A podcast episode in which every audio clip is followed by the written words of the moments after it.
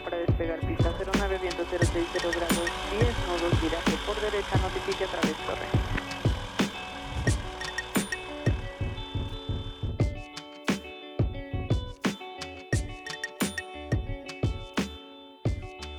Bienvenidos a un nuevo episodio del Latin Pilot Podcast, el lugar donde aprendemos del maravilloso mundo de la aviación. El día de hoy les tenemos un tema bastante especial que ya quería platicarles desde, desde hace un rato y es el siguiente. No todos los vuelos son rutinarios y están sujetos a algún tipo de programación. Los aviones y los helicópteros requieren ser transportados de un lugar a otro por causas relacionadas con mantenimiento o algún falla, alguna falla del componente. Eh, también cuando se tienen que entregar a nuevos dueños o que tienen que realizar misiones especiales en puntos remotos y que requieren precisamente la aeronave en algún lugar en específico. En esta ocasión les compartiremos qué implica realizar un vuelo de reposicionamiento o ferry y vamos a enfocarnos un poquito más en dichas ocasiones en que una aeronave, eh, por ejemplo, que, que acaba de salir de la fábrica, tiene que ser entregada a su nuevo dueño y también cuando tienen que cumplir ciertas misiones especiales. Les vamos a contar un pequeño ejemplo eh, de, cómo se llevaría una aeronave de un lugar a otro, sobre todo de Europa a América o viceversa. Y bueno, los invitamos a que nos acompañen en este episodio y conozcan esta variante poco conocida del mundo de la aviación. Antes de comenzar, ya el minuto 37, l- quiero introducir a mis siempre fieles acompañantes en Latin Pilot. Jaime, Lalo, ¿cómo están? Muy bien, ¿y tú, Pensé Nico? que... Pensé que ya no nos iban Jaime. a saludar, que dije, ay, mira, ya este, Sí, ya se arrancó, hablando, ¿no? ya, ya, ya hoy, hoy no vamos a hablar nada, entonces. Sí, nomás íbamos Ya, a ya se sonreír. fue derechito, ¿no? Pero hola, Nico, todo bien, gracias, ¿y tú? Me da gusto, Lalo. Yo también bien, gracias. Qué bueno. Me da gusto. ¿Y tú, Jaime? Yo también muy bien. También tenía la misma noción que, Nan- que Lalo. Yo dije, nada más vamos a estar aquí sonriendo y aplaudiendo. Ya se va a seguir con el tema, ¿no? Después de su intro. Sí, ya, ya, ya. Va encarrerado No, este no. señor. Sí van a participar un poquito. Va a ser un, un episodio ferry. Va- exactamente. bueno, ya lo dijiste tú, Lalo. Va a ser un episodio ferry. Primero que nada, me gustaría definir qué es un vuelo ferry. A grandes rasgos, un vuelo ferry es un transportar una aeronave de un, de un lugar a otro, usualmente sin fines de lucro. Eh, estos tipos de vuelo están reservados específicamente o especialmente cuando se tratan temas de mantenimiento, cuando una aeronave se entrega nueva de fábrica o también de, de segunda mano a su nuevo dueño, y también cuando se necesitan emitir eh, permisos especiales para realizar un vuelo eh, de un lugar a otro. Y estos permisos los emite la, la autoridad eh, aeronáutica de- del país usualmente. Por ejemplo, podemos hablar de la FAA o la FAC en México. Entonces, el primer tema, eh, por temas de mantenimiento. Ahí, no sé, Lalo, Jaime, ¿ustedes qué saben de cuando se tiene que reposicionar una aeronave? Cuando hay un tema de mantenimiento. Y otra, creo que otra que, que no está aquí listada, que me acabo de pensar, es cuando tienen que mover aeronaves por temas meteorológicos, ¿no? Que me acabo de acordar en la universidad, cuando había alertas de huracanes, pues tenían que mover todas las aeronaves, ¿no? A otros aeropuertos. Y lo hacía un piloto especial, o sea, un piloto ferry. Aquí usaban a los instructores y los instructores se llevaban a los... A los alumnos a que hicieran horas, ¿no? Ándale. Aprovechar. Aprovechar que se tienen que mover. Oye, ¿y a dónde los llevaban? Me, me acuerdo de una vez, las llevaron a Arizona. Arizona. De Florida a Arizona. Ok. Ok. Entonces lo, lo podríamos llamar como una misión especial, ¿no? Sobre todo para que el huracán no se lleve los, los Sí, no. aviones. Ay, gracias, qué bueno que lo, que lo mencionas, Jaime. Ahí está otro, otro ejemplo. regresando un poquito por temas de mantenimiento. ¿Por qué tendrías que reposicionar una aeronave? Pues es como, por ejemplo, ¿no? Aquí en Querétaro que está Tecops, Ajá. que vienen los aviones de Delta o Aeroméxico aquí a mantenimiento, pues obviamente, pues sí hay vuelos de Aeroméxico, ¿no? De aquí de, de Querétaro, pero, por ejemplo, los 737 no operan de aquí de Querétaro. Entonces los tienen que traer de algún otro lugar, ya sea incluso hasta de la Ciudad de México o Guadal- a Guadalajara para hacerle mantenimiento aquí, ¿no? Los vuelos de Delta igual, ¿no? Viene el avión vacío, los 757 vienen desde Atlanta. Y aquí pues vienen a mantenimiento y ya una vez que acaba el mantenimiento pues se los vuelven a llevar, pero igual vacíos, ¿no? Sin pasajeros ni nada, no en un vuelo de itinerario. Pero ¿y lo podrían aprovechar? Si ya saben que va a mantenimiento traer un avión. No, no lo pueden Me aprovechar. robaste mi, mi última pregunta, Jaime. Oh, Pero no te disculpa. adelantes, Jaime, por No, favor. pero no, adelante. Creo, creo que está bien que, que ahorita que estamos en este tema lo, lo, lo- lo mencionemos. Sí, pues uno pensaría, ¿no? De que pues si ya lo vas a llevar a mantenimiento, pues para qué llevarlo vacío, ¿no? Sácale un poco de pasta al vuelo. Exactamente, pero ahí luego por temas de mantenimiento eh, no te dejan transportar personas, ¿no? Por uno, el permiso que tienes que emitir y yo también pensaría por el riesgo, ¿no? De una u otra forma es un, es un riesgo que, que expones a los pasajeros. Ok, no puedes llevar pasajeros, pero ¿y carga? Ah, mira. No, tampoco. Acuérdate que No. aquí la definición que nos dio Nicolás en un inicio era un vuelo sin fines de lucro. Entonces ya si estás llevando carga, si estás llevando carga, porque sí lo que luego hacen es llevar carga propia de la aerolínea, ¿no? Mm. O sea, a lo mejor algunas partes, Partes, algunas cosas que se necesitan para mantenimiento los puedes poner ahí. Que puedes mandar tripulación, ingenieros o personal de la aerolínea, pues también se puede, ¿no? Porque a fin de cuentas no es un, un vuelo con fines de lucro. Y están formando parte de la tripulación de la nave, por así decirlo. En esos casos sí, pero ya que te paguen, que cobres porque se vayan en un vuelo ferry, legalmente no. Exactamente. Y sobre todo esa parte que dice Lalo que transportan herramienta, usualmente ah, ocurre que una aeronave se queda varada en algún lugar por un tema de mantenimiento y esa herramienta especial la tienes que transportar a- al lugar en donde está la aeronave. Y usualmente es más barato operar con tu misma aerolínea un vuelo para dejarle la herramienta en ese lugar que moverla con, con un tipo de, de- de empresa como DHL o FedEx. Interesante. Pero sí, no puedes, no puedes lucrar.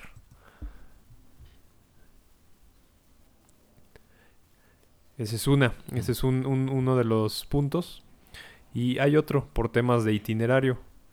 No sé si les ha ocurrido que, que han tomado un vuelo y por X o Y razón, por cuestiones meteorológicas o por algún tema de, de mantenimiento o algún, eh, algún pasajero disruptivo o que, que se porta un poco mal, tienen que aterrizar en otro, en otro aeropuerto.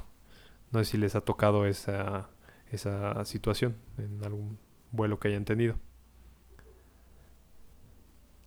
De mi parte, no, creo que sí. Todos No. los- He llegado a mi destino. ¿Todos los vuelos han llegado a su destino? Sí. Po- pongamos de ejemplo de una aeronave que tiene que volar de, de la Ciudad de México a Cancún, pero hay un tema eh, con un huracán. Eh, usualmente no hubiera despegado desde un inicio, pero digamos que no lo planearon.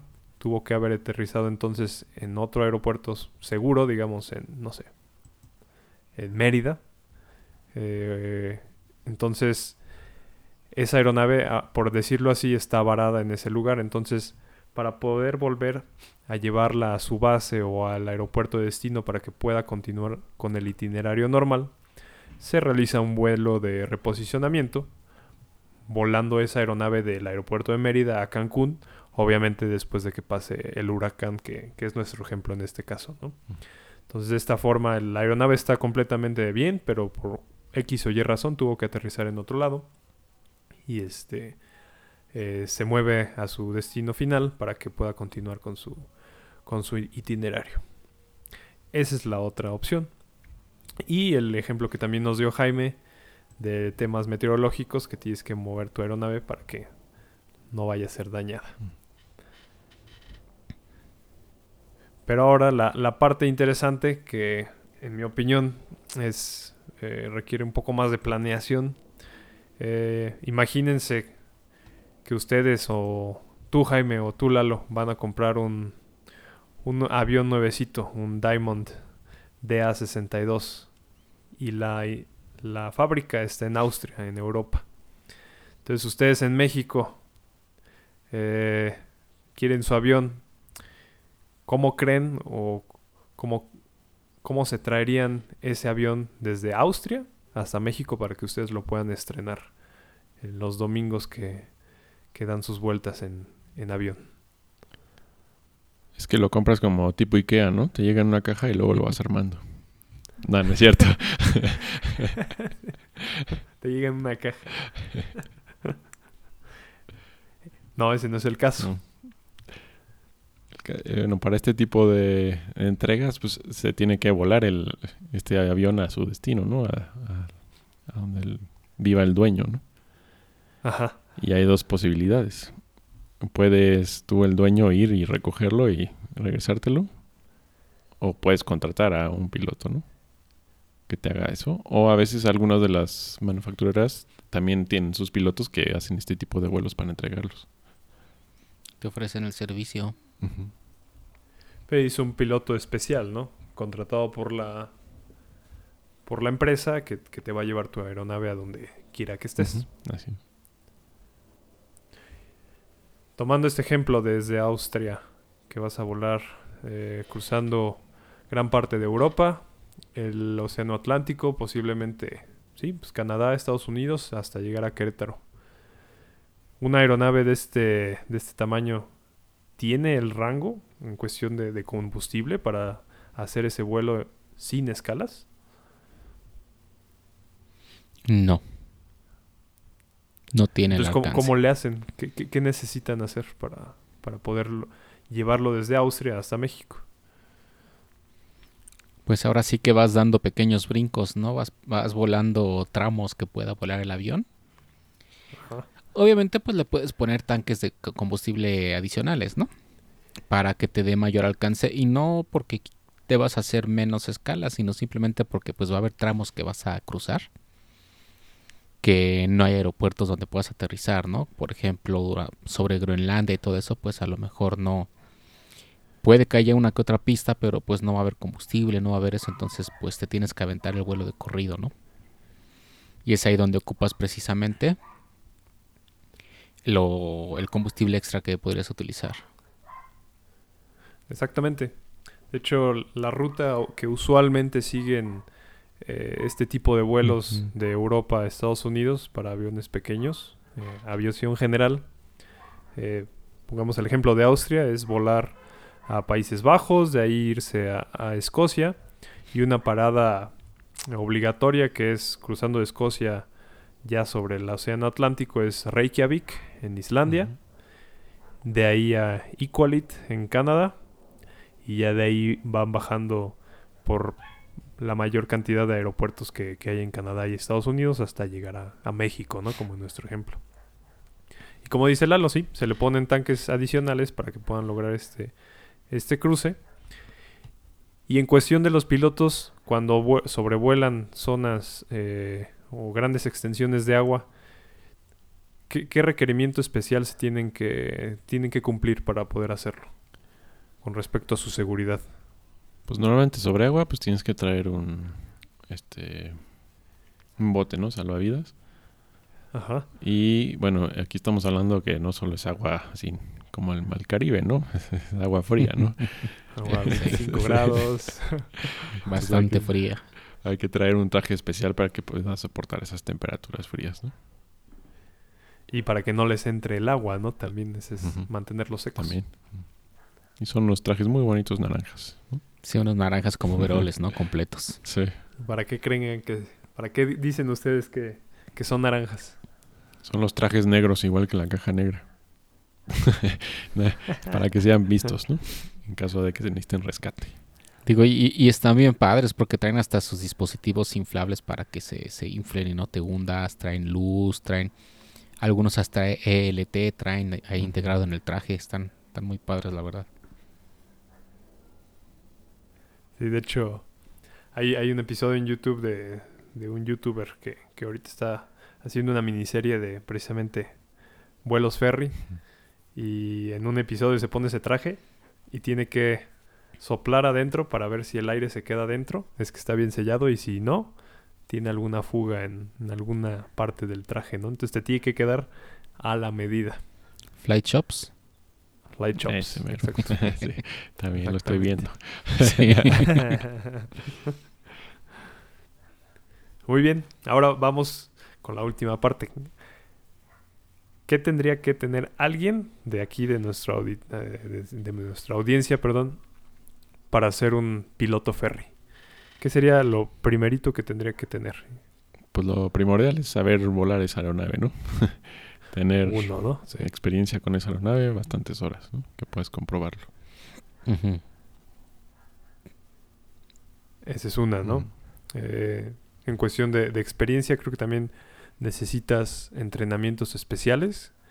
Y si estás contratado directamente con, con el fabricante, digamos, no sé, Textron Aviation o, o en este caso Diamond No Pilatus. eh, o Pilatus, exactamente, te pagan entrenamientos bastante caros, por, por no decir otra cosa, para que puedas este, realizar esos vuelos, ¿no? Creo que también la, la cantidad de experiencia. Em, por ahí leía que usualmente buscan pilotos que hayan tenido experiencia en, en, en trabajar en una aerolínea o que tengan muchas horas en su bitácora.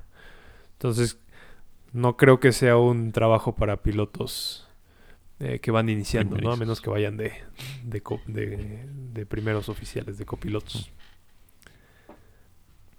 No, pues es Esa que es imagínate, lle- llevarte un avión nuevo, nuevo, Sí, ¿no? Y echarte no quieren arriesgar. Por cuestiones de seguro, ¿no? También yo creo. Sí. Y este, esa es la parte si quieres ser empleado.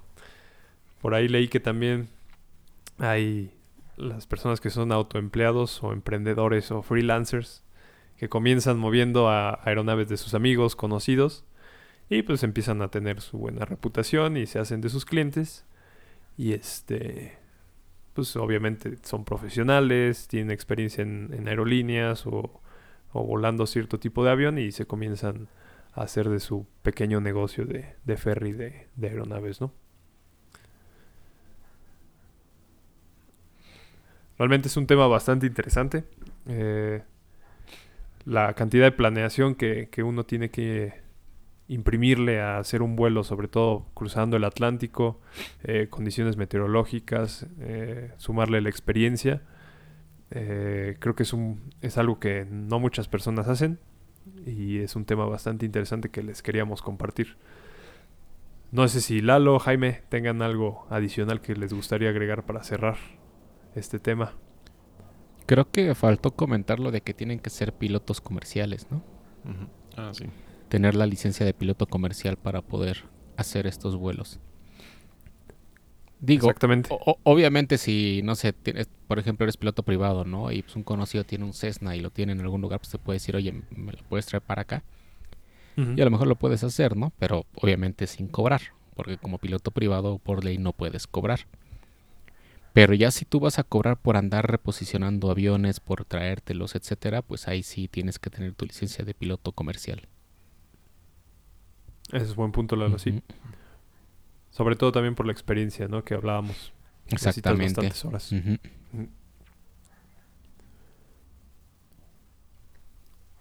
Sí, ¿Tú, Jaime? De mi parte creo que me, me acabo de acordar ahorita de otro tipo de, bueno, de otro vuelo ferry que, que sí me tocó ver cuando trabajaba en Dassault.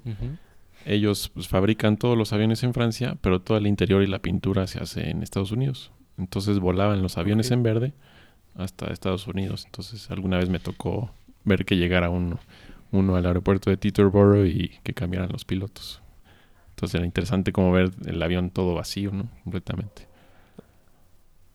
Le faltaba todo adentro, ¿no? Todo. Entonces, sí, ¿no? El excusado era, parecía una cubeta, literalmente. antes del lujo, yo creo. Sí. Antes de meter la piel y las chapas de oro.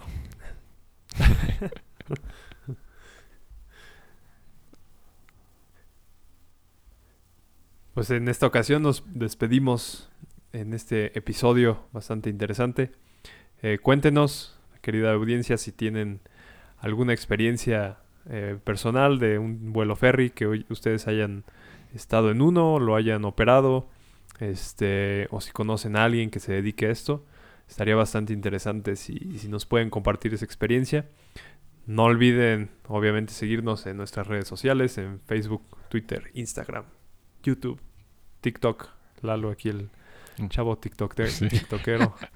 que no- y este, compartan, eh, recomiéndenos si les gustó este episodio o algún otro, por favor, con sus familias, amigos, conocidos y Vecinos. vecinos, pónganlo a todo volumen. Este, eh, y sin nada más que agregar, se despiden de ustedes la tripulación de siempre Lalo, Jaime. y Nico. Hasta pronto. nos vemos. Bye.